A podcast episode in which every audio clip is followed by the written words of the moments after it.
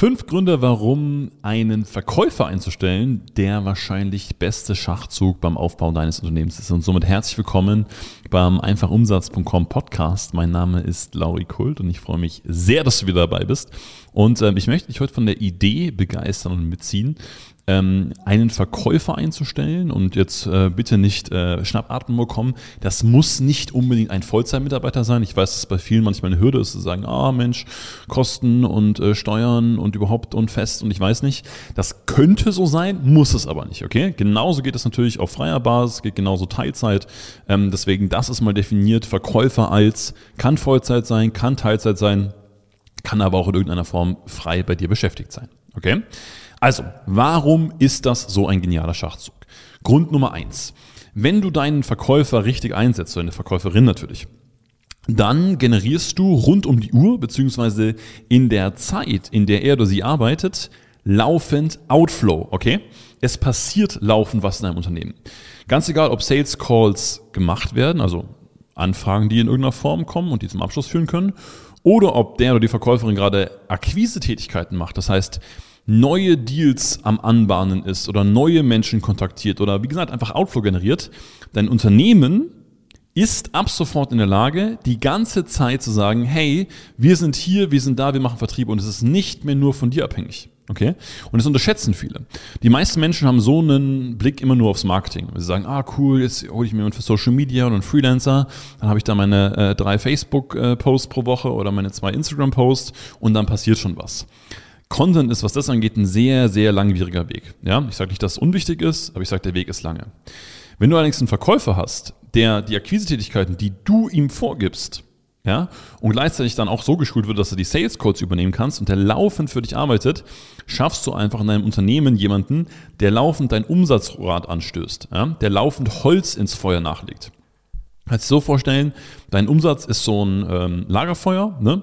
Und wenn du jetzt gerade vielleicht noch alleine bist und ein kleines Team hast mit anderen Leuten, die keinen Verkauf machen, dann arbeiten alle so um das Feuer rum. Ne? Und das brennt so und dann wird ein schöner Platz gemacht und dass man auch bequem sitzen kann und da gibt's was zu essen, was zu trinken. Aber derjenige, der letztendlich aufstehen muss und immer wieder Holz holen muss, ja, damit was passiert, das bist du. Und der Verkäufer ist derjenige, der am Lagerfeuer nicht viel sitzt, weil er ständig am Laufen ist und neues Holz holt, dass das Feuer immer weiter brennt und weiter brennt und größer brennt. Okay, also ein guter Verkäufer, eine gute Verkäuferin, egal in welcher Anstellungsform, generiert laufend Outflow für dich und macht dein Unternehmen besser.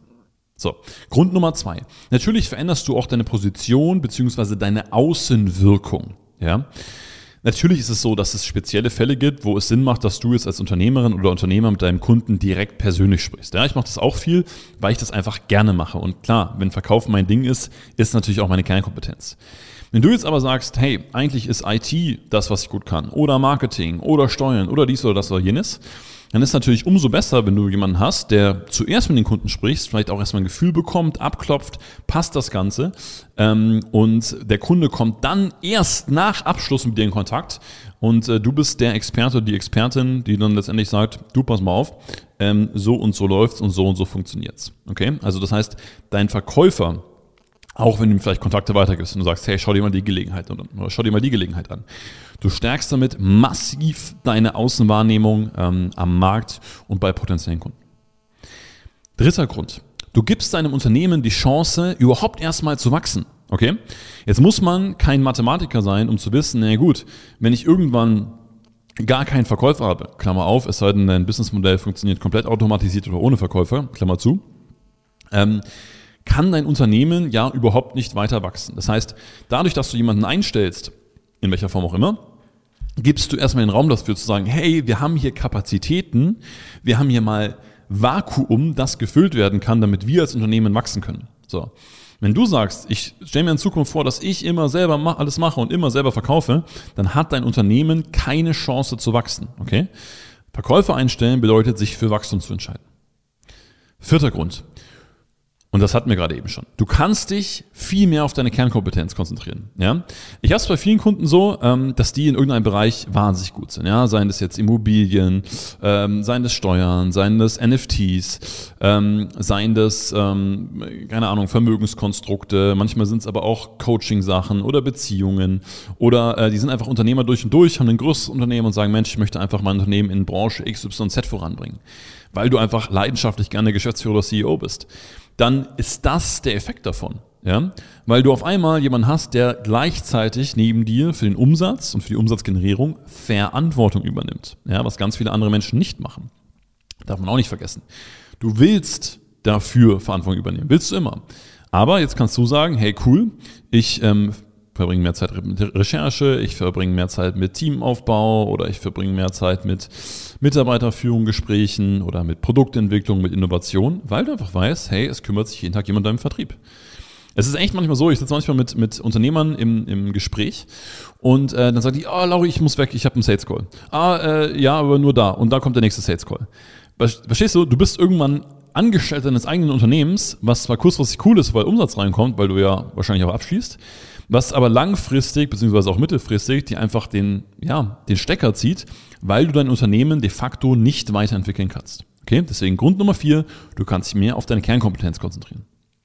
Und vielleicht entscheidendster Grund, wenn du jetzt noch am Anfang stehst, ja, du kommst aus dem selbstständigen Gefühl raus. Eins der größten revolutionären Gefühle ist, wenn du das erste Mal merkst, jemand hat für dich einen Deal abgeschlossen und du hast dafür so gut wie nichts getan. Im besten Fall gar nichts. Ja? Ein Verkäufer kommt zu dir und sagt, hey, hab gerade einen Abschluss gemacht, zack, äh, Deal ist durch, hat schon angefangen, Geld ist überwiesen, bumm. Und denkst dir auf einmal, boah, krass, was geht denn hier ab? Ja? Also du hast es noch nicht, also das ist, das ist ein Gefühl, was, was viele, die diesen Schritt gehen und sagen, Mensch, ich will da weiter wachsen und ich will einen Verkäufer und ich will vielleicht dann auch ein Team aufbauen, die sagen, hey, das ist für mich die Revolution, dass ich nichts gemacht habe und auf einmal passiert es und auf einmal klappt es trotzdem und dann willst du mehr davon. Und auf einmal bist du nicht mehr Selbstständiger, auf einmal kommst du in dieses Unternehmergehen rein.